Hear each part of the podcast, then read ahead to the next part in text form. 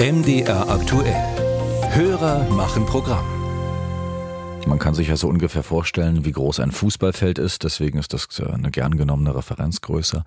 Und jetzt stellen Sie sich vor, dass in Deutschland jeden Tag eine Fläche von 200 Fußballfeldern einfach zubetoniert wird. Mit Straßen, für Siedlungen und so weiter. Stand heute sind knapp 45 Prozent der Siedlungs- und Verkehrsflächen in Deutschland auf diese Weise versiegelt, sagt das Umweltbundesamt in Dessau, Tendenz steigend.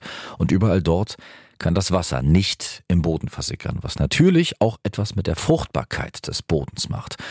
Glücklicherweise hat unser Hörer Paul Schumann aus Leipzig äh, von speziellem Asphalt gelesen, der helfen könnte. Ich habe vor kurzem das erste Mal von wasserdurchlässigem Asphalt gehört. Und da habe ich mich gefragt, warum das nicht regelmäßig in Städten eingesetzt wird, wo ja die zunehmende Versiegelung immer mehr zum Problem wird im Zuge der Klimakrise.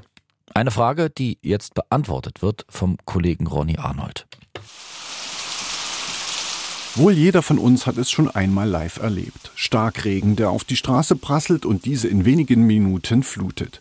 Ist alles gut gebaut und geplant, läuft ein Großteil des Wassers schnell ab in die Kanalisation. Das mache die Straße schnell wieder sicherer, sagt Lutz Weiler. Gut sei es deshalb aber noch lange nicht, so der Bauunternehmer. Das Wasser geht inklusive des Mikroplastiks direkt ab in die Kanalisation, direkt ab in die Flüsse, direkt ab ins Meer und ist weg. Und der natürliche Wasserkreislauf ist gestört. Lutz Weiler beschäftigt dieses Problem schon seit Jahren. Und da er eine eigene Asphaltfirma hat, wollte er nicht tatenlos zuschauen und hat Klimafalt entwickelt. Das ist ein Asphalt, der zwischen 20 und 25 Prozent Hohlräume hat. Da versickert das Wasser. Wenn ich auf die Sande und das Kalkmehl oder den Eigenfüller verzichte, das nennt man ein PA-Asphalt. Da gibt es auch verschiedene Körnungen. Und wenn wir alle Schichten Wasser durchlässig machen, dann läuft das so, wie es kommt, durch. Am Ende landet so mehr Wasser statt in der Kanalisation im Grundwasser.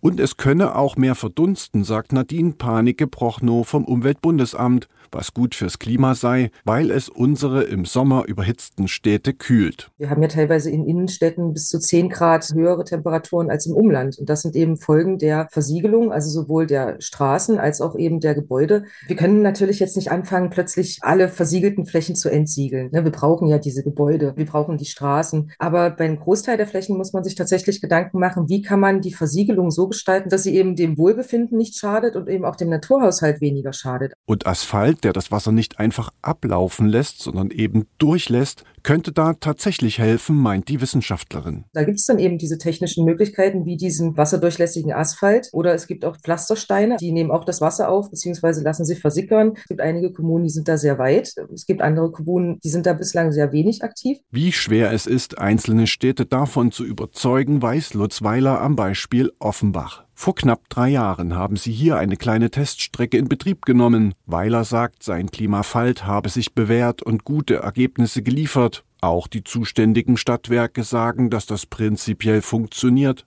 Aber, Zitat, auch ohne die abschließende Bewertung auf Basis von Messergebnissen ist dieser Spezialasphalt für einen flächendeckenden Einsatz im Stadtgebiet wenig geeignet. Wir kommen da in eine Tiefe, in der im Stadtgebiet viele Versorgungsleitungen liegen, von Wasserrohren über Telekommunikationskabel bis hin zu Stromleitungen. Zu viel Aufwand, zu hohe Kosten, argumentieren die Stadtwerke. Für Lutz Weiler nicht nachvollziehbar. Und auch für Wissenschaftlerin Panike Prochnow ist das zu kurz gedacht, weil nur die reinen Baukosten betrachtet würden, nicht aber die Folgekosten für Klima und Mensch.